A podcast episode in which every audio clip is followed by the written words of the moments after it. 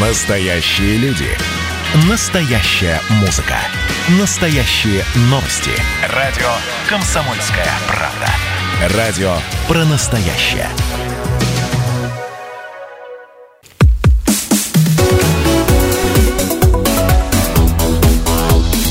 Тема дня.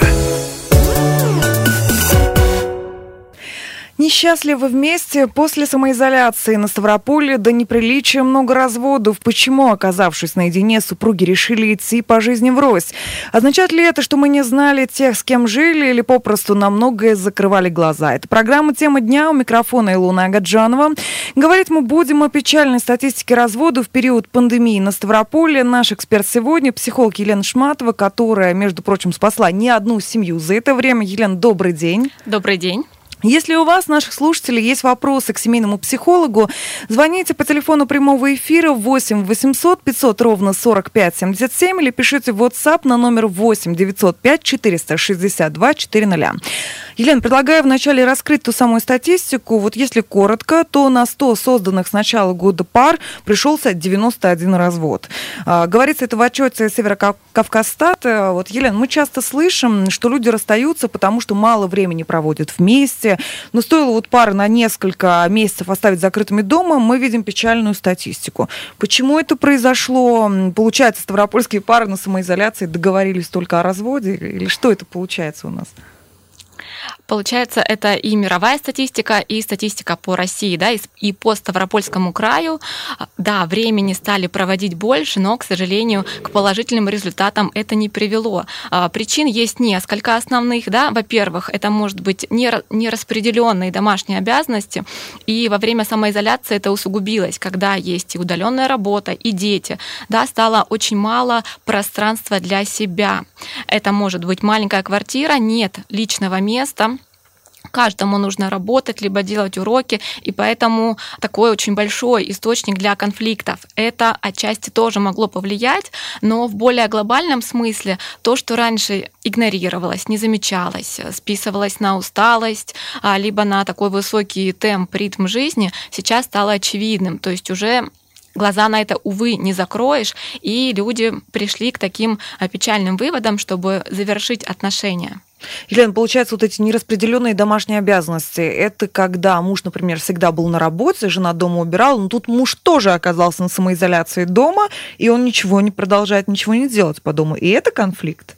И это конфликт. Либо еще, знаете, такой пример, когда, ну, опять-таки, муж, допустим, постоянно на работе, в командировках, он такой человек-праздник, да, он приехал, а, привез деньги, привез подарок, вся семья счастлива, и это такое, такая вселенская радость, но потом, оказывается, когда все вместе, но это не постоянный праздник, у папы одни требования, а уже вся семья привыкла жить по другим правилам, и опять-таки такой конфликт интересов возникает.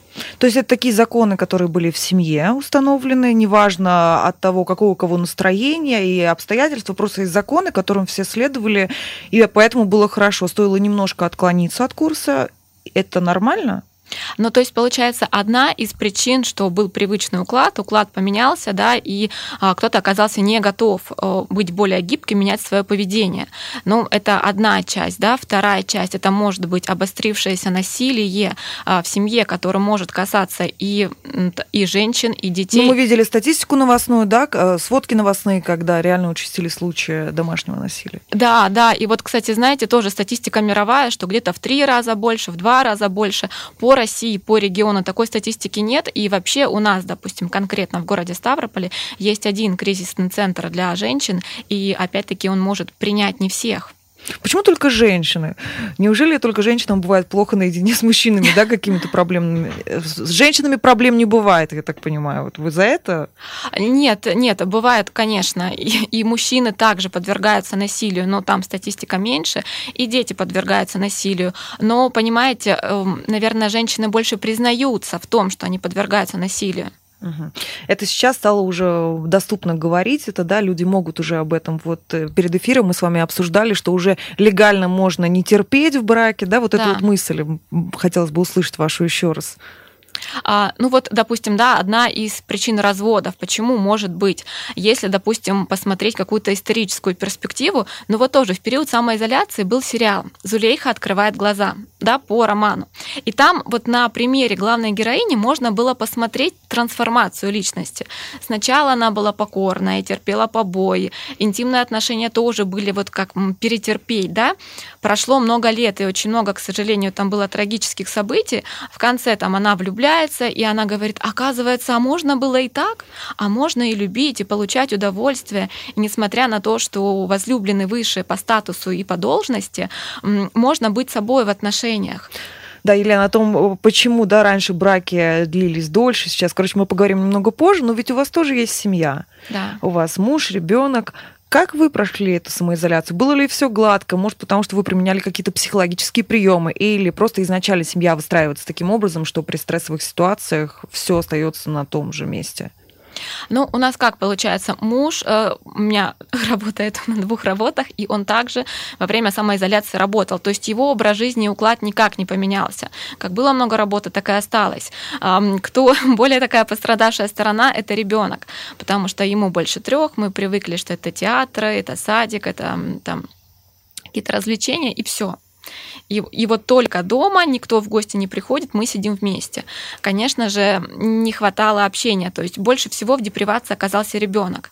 Если у нас есть интернет, WhatsApp-чаты, то у детей этого нет. Что вы делали? Как вы выходили из этой ситуации? Угу. Ну, я всячески, конечно, пыталась покупать ребенку книжки и пазлы, а, сказать, что как мы выходили, не скажу, какие-то вот особенные секреты есть там, да, нет, эм, как я сказала, что муж работал, моя работа перешла в онлайн, также перестроилась, хотя не сначала. Ну и, собственно, знаете, психолог в семье это молчаливый человек. Слушает. Да, когда так устаешь на работе, что ну уже лишний раз не хочется говорить от усталости. Ну и за счет того, что там я 7 лет проработала в в кризисных ситуациях, поэтому на какие-то бытовые мелочи я уже просто не обращаю внимания. Это то самое 112, да, когда звонят люди и просят о помощи, там разные ситуации. Вот как вы думаете, сейчас работы прибавилось во время самоизоляции у этих центров? А, да, я думаю, прибавилось э, ну, в таком психологическом аспекте, потому что а, тревоги стало больше. Елена, еще вот такой момент. Все-таки вернемся к тому, что люди остались наедине с друг с другом, участились конфликты. Ну, возможно, да, это единственный случай за всю эту жизнь, э, за жизнь этих людей совместную, ну, угу. берем молодые пары, а когда они остались на месяц-два наедине. Означает ли это, что люди создавали семьи, даже не зная, что там его, на самом деле, моя жена ворчливая, мой муж угу. такой, то есть они Означает ли это, что мы не знали друг друга просто, те пары, которые вступали в брак, не знакомы с какими-то чертами характера, познакомились заново друг с другом? Что это означает вообще все? Угу. Ну, первоначально это может означать, что везде с собой мы берем себя. И, возможно, в таком ритме жизни мы настолько запутались, что уже перестали отслеживать, что я люблю, что я не люблю, и что для меня приемлемо или нет. А тут, когда появилось время остановиться, подумать, поразмышлять, какой вообще я, то партнер стал не устраивать, ну, когда стало больше понимания себя. Это может быть одна из причин. Да, вторая из причин, смотря сколько эти супруги прожили в браке. Возможно, что это там 7-8 лет, они настолько изменились за это время, что уже действительно они друг друга не знают. У них есть воспоминания о прошлом, как было хорошо там, когда они были студентами, допустим, да, и вместе там а, одну сосиску на, делили на двоих. Но а, в, вот в таком настоящем, возможно, остались отношения мамы и папы, а не мужа и жены. Мы, кстати, с вами еще разговаривали на такую тему, а, немножко раскрою еще подробности статистики, что разводились чаще всего те пары, которые прожили вместе от 5 до 9 лет. И угу. вы также говорили, что там есть какой-то кризис, и угу. он как-то связан с ребенком. Это, это что такое? Ну, смотрите, тут два таких основных момента. Первый момент, он более глобальный, что когда социологи начали проводить исследования, оказалось, что в принципе современный брак а, в большинстве длится от 7 до 10 лет. Ну, то есть возраст брака, вот он такой по всему миру, статистика. Это нормально или это патология какая-то? Ну, то есть это данность, да, мы констатируем такой факт, это есть. Можно на него смотреть по-разному, но вот признаем реальность, что это есть сейчас. А потом по поводу того, что, возможно, это связано с семейным кризисом 7 лет, когда в паре уже есть ребенок, и этот ребенок либо ходит в детский сад, либо уже в школу пошел, и в принципе у него и потребность в родителях меньше, да, в заботе родителей меньше. И если супруги за это время ну вот немножко растеряли свои отношения в плане, они остаются мамой и папой, но как муж и жена особо не контактируют друг с другом, то уже получается меньше точек соприкосновения. И это тоже может приводить к такой статистике разводов именно вот э, седьмой-девятый год жизни. Угу. Мы продолжим наш разговор через несколько минут.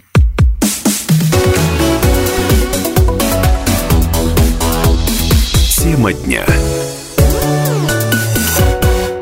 Продолжаем разбирать печальную статистику разводов в период пандемии на Ставрополе вместе с психологом, семейным психологом Еленой Шматовым. Елен, Перед эфиром вы провели у себя в социальных сетях опрос, задали своим подписчикам, почему люди разводятся, их мнение, что говорят люди. Люди говорят, первое, это финансовые трудности, чем их больше, тем разводов больше. Второй момент – отсутствие детей в браке. То есть если пара прожила ну, примерно да, 7 лет и детей нету по каким-то причинам, неважно там, да, по, по каким, в этот момент пара разводится. Это второй момент. Третье – завышенные требования к супругу. Четвертое, что не было до этого доверия. Собственно, и пандемия это просто подтвердила, констатировала этот факт. А, также еще был пятый такой частый ответ, когда а, сейчас стало очень модно учиться, заниматься саморазвитием, и, собственно, один из супругов углубился в это настолько, что а, весь остальной мир будто самоизолировался настолько, да, да что остался. Причем еще до того, как это официально вели. Вот по первому пункту финансовые трудности. Что имеется в виду? Денег слишком много или денег слишком мало? Денег слишком мало люди говорят об этом, что не хватает, поэтому разводятся. Но при этом, например, если мы с вами также говорили, что если люди обеспеченные, они спокойно могут развестись и идти дальше каждый в свою жизнь, но при этом, если у тебя одна ипотека, да, и вы две зарплаты складывали и платили, то куда вам разводиться, тоже непонятно. Может быть, когда денег слишком мало, люди вместе, наоборот, держатся? Да, ну, вообще-то, да, исторически сложилось, что а, брак э, легче вместе выжить, легче прокормить себя, прокормить своих детей, и поэтому официальная статистика говорит о том, что у людей, у которых есть э, свое жилье, достаточное финансовое положение, им легче развестись, чем а, тем, у кого, допустим, там однокомнатная квартира в ипотеку, потому что они просто не потянут поодиночке. Ну а в случае, вот, когда один развивается, а другой нет, здесь также рассматривается ведь финансовая составляющая. Например, когда жена резко зарабатывает больше мужчины или муж. Кто вообще чаще всего подает на развод в связи с, на развод в связи с финансовым положением? Кого это чаще не устраивает, мужчин или женщин? Угу. Ну, тут, честно говоря, каких-то конкретных данных нету, да, либо я о них не знаю. Вообще, по статистике разводов, 80% это инициируют женщины. А по поводу финансов тут может вырасти а, один из супругов. И даже, знаете, что стоит за финансами? За финансами, как правило, всегда стоят вопросы отношений да, и взаимопонимания. То есть ну, деньги там, да, это, это цифры на счету, на банковской карте. Но как себя человек ведет? То есть, ну, есть же такое да, понимание, что деньги портят людей. На самом деле они не портят, они просто проявляют то, что есть у человека внутри. И вот также, кстати, на Западе проводили такое исследование, что влияет на уровень счастья человека. При этом очень интересно, что они взяли людей от рождения до смерти, и там была большая выборка, наблюдали. Так вот, к чему я это рассказываю, да, про финансы. А, там, значит, был такой пункт второй, что влияет на счастье. Это уровень э, финансов, что до какой-то определенной суммы, ну, допустим, на Западе, если доход э, от 100 тысяч долларов, то это больше гарантии счастья. Почему? Ну, от 100 тысяч долларов это не только на Западе гарант счастья. Но там, знаете, какая была ситуация? Допустим, не хочется готовить, можно заказать доставку, да? Uh-huh. Нет возможности убрать, можно заказать клинику. Бытовые конфликты, их меньше в случае, если вы обеспечены. Да, гораздо снижаются. То есть большинство разводов также бывают на бытовой, на бытовых каких-то обязанностях, что-то не разделили, что-то не поделили. Ну, вопрос, почему раньше этого не было? Мы берем до наших родителей, наших бабушек, дедушек, почему разводов было меньше? Вот даже тут статистику подготовила, публиковали, угу. Росстат. 2019 год процент разводов относительно зарегистрированных браков а, составил 65%. Для сравнения, 30 лет назад соотношение было равным 42%, а 70 лет назад всего лишь 4%. Виноваты люди или время? Угу. Ну, на мой взгляд... Есть ли вообще да виноватый кто-то? Угу. Ну, тут виноватым, да, не стоит никого обвинять. Конечно, изменилось время и изменился очень сильно менталитет. Раньше разводиться было стыдно. Человек получал осуждение, да, и тем более, ну, хотя бы тот же Советский Союз, когда личную жизнь могли публично обсудить и осудить, и, конечно, это было очень неприятно. А сейчас уже а, менталитет смещается от той стороны, а что обо мне подумает, в ту сторону, а где вообще я в своей жизни, а чего я хочу и какое будущее я могу дать своим детям. То есть поменялся фокус внимания, и мы не можем говорить, что это плохо, что какие-то моральные устои, они прям пали, и люди стали легкомысленными, легко вступают в брак, легко его завершают. Нет, мы не можем сказать. Первое, это разводиться стало не стыдно, хотя, безусловно, это мощное переживание и изменение социальных статусов. А второе, что стало возможным не терпеть. Ну, не терпеть, допустим, зависимость одного из супругов, да, не спасать его бесконечно в этом, а не терпеть какие-то физические наказания, которые были раньше вообще легализованы, да, что там жену можно бить за такой-то проступок столько-то, за такой-то столько-то. Сейчас уже приходим к выводу, что это не так. И еще, знаете, какой важный момент по поводу детей. А, впервые вот поколение 80-х, наверное, родителей сейчас, да, у них появился психологический ресурс для воспитания детей. Если раньше был, стояла задача выжить, хотя бы как-то прокормить свою семью детей, сейчас уже у нас комфортный быт, и мы хотим детям дать достойное образование, и спорт, и развития и все. И также задумываемся да, о психологическом благополучии. И когда ребенок видит э, неблагополучную ситуацию в семье, или родитель не из благополучной семьи, и он понимает, что история повторяется, и он просто не хочет таких же переживаний своему ребенку, там, да, подобных проблем, комплексов, и поэтому вовремя говорит стоп. Угу.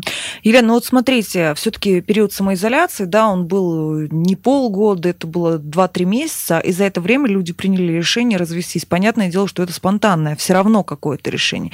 Сколько вы, как семейный психолог, советуете, ну, если не говорить, да, о каком-то насилии, а обычной ситуации, где угу. бытовые конфликты какие-то нормальные, возьмем среднестатистическую семью, там, с одним, с двумя детьми, 35-летнюю, например, семью, вот, обычная, самая угу. нормальная семья. Э, какая может быть в современном обществе. Сколько времени нужно подумать? Понятное дело, что ЗАГС дает месяц, там, по-моему, угу. да, на размышления какие-то. Но вот э, чтобы это поспешным решением это не было, сколько времени нужно подумать людям, чтобы принимать это решение? Угу. Если до этого мыслей таких не было, и причина именно в самоизоляции, причина в раздражительности вот в этой, сколько нужно думать людям, правильное решение они сделали или нет? Угу. Ну, смотрите, когда приходит пара впервые на прием, это примерно полтора месяца, чтобы если решение все-таки люди приняли, оно было осознанное, без эмоций, э, без э, такого, знаете, раздражения, что вот все достало. Вообще, конечно, с одной стороны, все изменения начинаются с фразы все достало, когда человек устает терпеть, мириться с тем, что есть. Но это должно быть рационально. И при том, э, допустим, я не думаю, что все пары прям так спонтанно начали разводиться. Возможно, это было то решение, которое хотелось бы, но оно откладывалось. То есть вот как-то, знаете, было в голове, в мыслях, мыслях витало в воздухе, но в какой-то момент стало очевидным. Очевидно, например, еще то, что сейчас воспитывается, вот если раньше, например, ну, поскольку мы живем, да, все равно Северокавказский федеральный округ, у нас здесь угу. родители, дети, если берем, что жених и невеста, и у них есть родители. Да. Раньше там невеста знала, что э, дома не примут, а ну-ка я потерплю, посмотрю. Угу. Ну, потерплю не в плохом смысле. Это же э, притирки все равно какие-то происходят бытовые. То сейчас люди могут спокойно уходить к своим мамам, папам, все знают, что их ждут. Правильная ли политика вообще вот родители вмешиваться и говорить там, дочь, мы тебя ждем, или сынок, приходи домой, конечно. Это как вообще? Это помощь или наоборот э, люди делают хуже? Ну, смотрите, первый год э, жизни супругов э, психологии называется «Игра престолов». Когда супруги делят, что вот в моей семье было вот так вот, значит, так правильно, и я хочу, чтобы было так. Вот это вот как раз-таки стадия тех самых притирок. А, а, с одной стороны, да, желательно, чтобы родители не вмешивались. А люди создали свою семью, желательно, чтобы они за это время выработали свои правила и границы, как можно, как нельзя. А тут еще вопрос, насколько молодые супруги сами готовы оторваться от своей семьи и создать свои правила, которые, возможно, будут отличаться от правил, которые были в родительской семье. Это второй фактор. Ну а третье, ну все равно, мне кажется, с одной стороны, это хорошо, что у людей появилась опора, да, что... Ну если это опора, если потом угу. они бедствуют, если потом увидят в этих социальных сетях, я мама-одиночка, там сборы какие-то, я не против, я просто говорю о том, что стоит ли принимать эти решения, да, и вот это самое новое поколение, как вы говорите, угу. которые имеют возможность уже воспитывать, а не выживать, и мы имеем угу. вот как последствия э, много разводов, люди создают семьи, как легко их создают, так же легко из них уходят. Угу. Может быть, это все-таки вот, да, вот эта проблема нового поколения, которые могут теперь воспитывать детей и чувствуют опору, насколько это корректно для современного общества, и возможно угу. ли создать хорошее, да, современное общество вот на такой основе. Угу. А, ну, тут такой, как бы, да, мне кажется, спорный вопрос. Но все-таки я склоняюсь к тому, что это хорошо, что у человека есть опора, что женщина знает, что даже если она будет без мужа, а, она сама себя прокормит, она прокормит своих детей. То есть, знаете, опора есть на себя и некая стабильность, что я все равно важный и ценный, я все равно выживу. И тогда можно есть ресурс, да, у человека, и тогда этот ресурс можно передать своим детям. Елена, небольшая у нас пауза и выпуск mm-hmm. новостей, а потом вернемся к нашему разговору.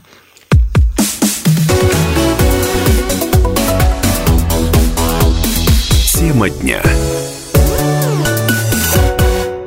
Продолжаем наш разговор о печальной статистике разводов в период пандемии на Ставрополе с психологом Еленой Шматовой.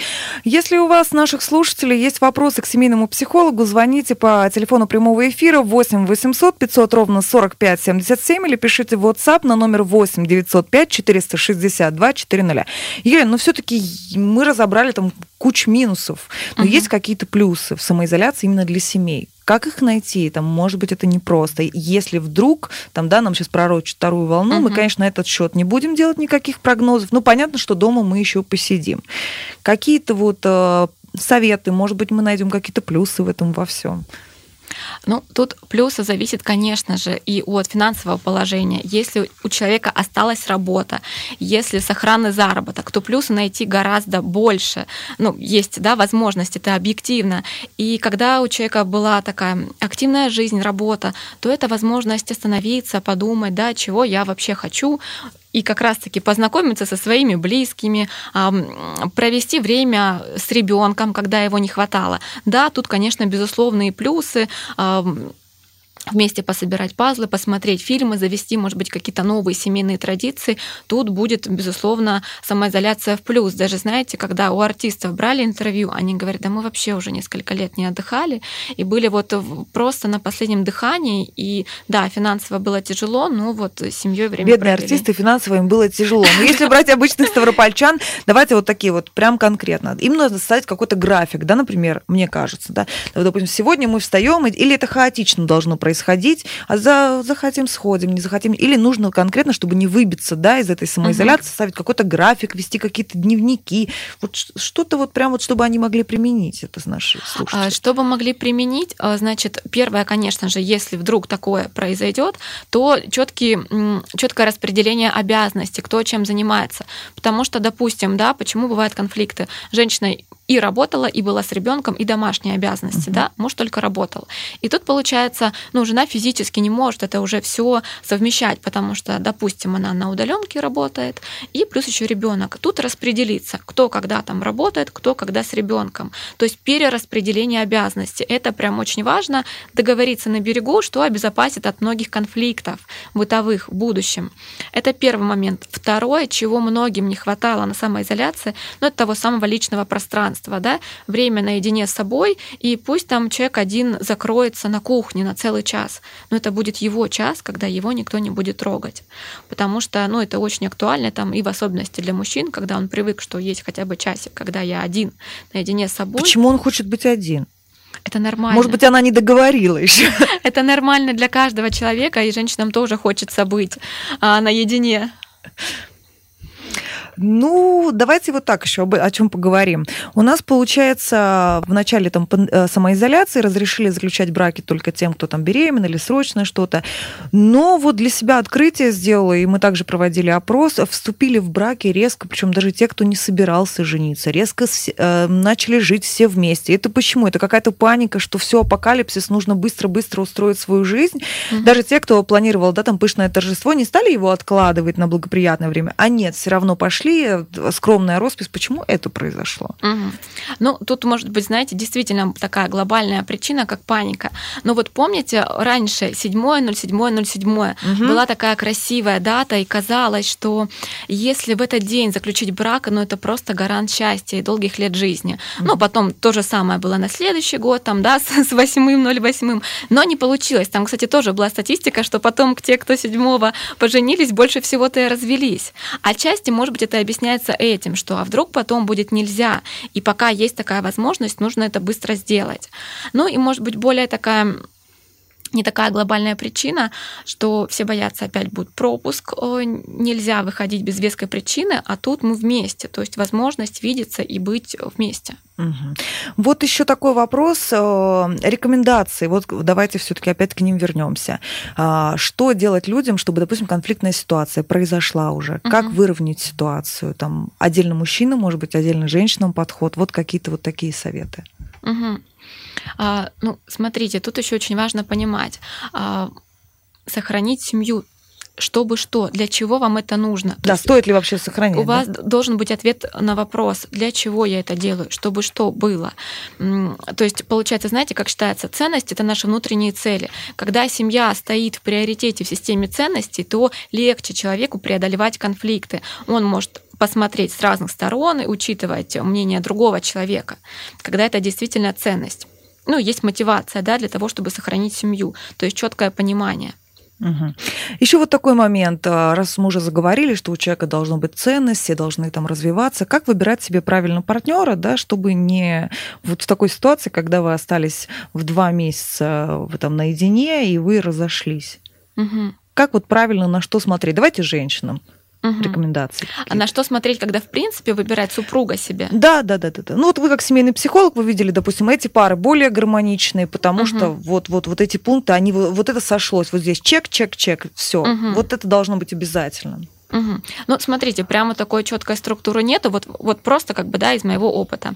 Первое, что считается, это возраст ну, в пределах 7 лет. То есть разница между мужем и женой э, до 7 лет считается, что это одно поколение. Муж старше или здесь не имеет значения? Не, принци- не принципиально. То есть э, до 7 лет, плюс-минус, да, если уже разница там 10 лет там, и 15, то это уже разные поколения, разные ценности, приоритеты могут быть. Вот как бы это такой первый момент. Да, и важно действительно, чтобы это были какие-то общие ценности, общие взгляды на жизнь, чтобы вы совпадали. Ну, допустим, по тому же уровню образования по тем же приоритетам. Если это будет диаметрально противоположно, это будет очень мало точек соприкосновения и больше почв для конфликтов. Ну и опять-таки, да, договариваться на берегу, кто, кто и что там. А да, если мужчина говорит, что «Ой, ты не будешь работать», я сказал, она думает, ой, ну, сейчас, мы поженимся, я его перевоспитаю, и все будет по-другому, как я хочу. Нет, как бы честно заявляю для всех, э, характер человека в браке может становиться еще хуже, чем был до брака. Поэтому не надо идеализировать, что там спасу своей любовью, а, и он там отбросит свои вредные привычки, или он как-то станет лучше. Нет, этого не будет. То есть будет становиться еще хуже, особенно если брак там заключают в первые полгода, да, знакомство, ведь говорят, что первые полгода там мужчина и женщина, они показывают идеальную версию себя. Это, это правда, кстати? Ну, смотрите, вот эти скоропалительные браки для психологов, это сразу такое тревожное звонок. Потенциальные клиенты, да? Да, потому что сразу такая первая мысль, созависимые отношения, что вот я увидела это вообще э, в любой всей моей жизни, а единственное неповторимое, то вот, то есть люди еще не присмотрелись. Вот первое впечатление, и вот сразу такой идеал на всю жизнь. Угу.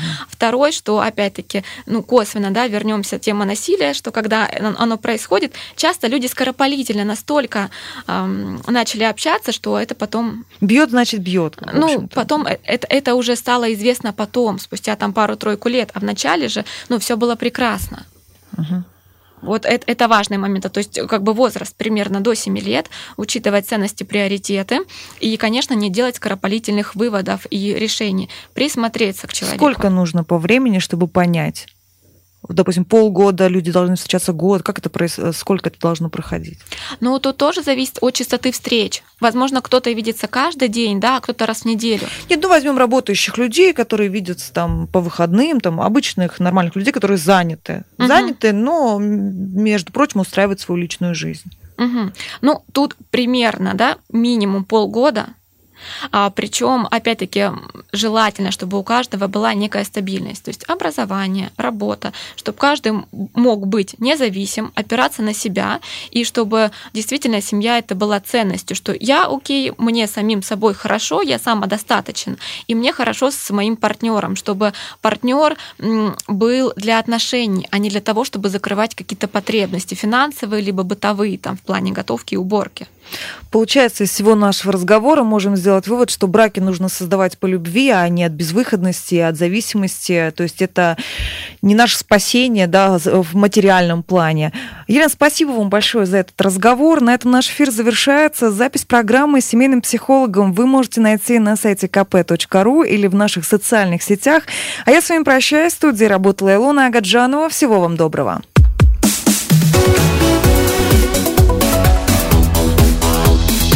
Тема дня.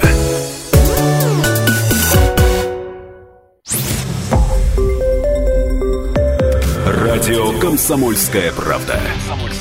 Более сотни городов вещания и многомиллионная аудитория. Ставрополь 105 и 7 FM. Эм. Регион Кавказских минеральных вод 88 и 8 FM. Эм. Слушаем всей страной.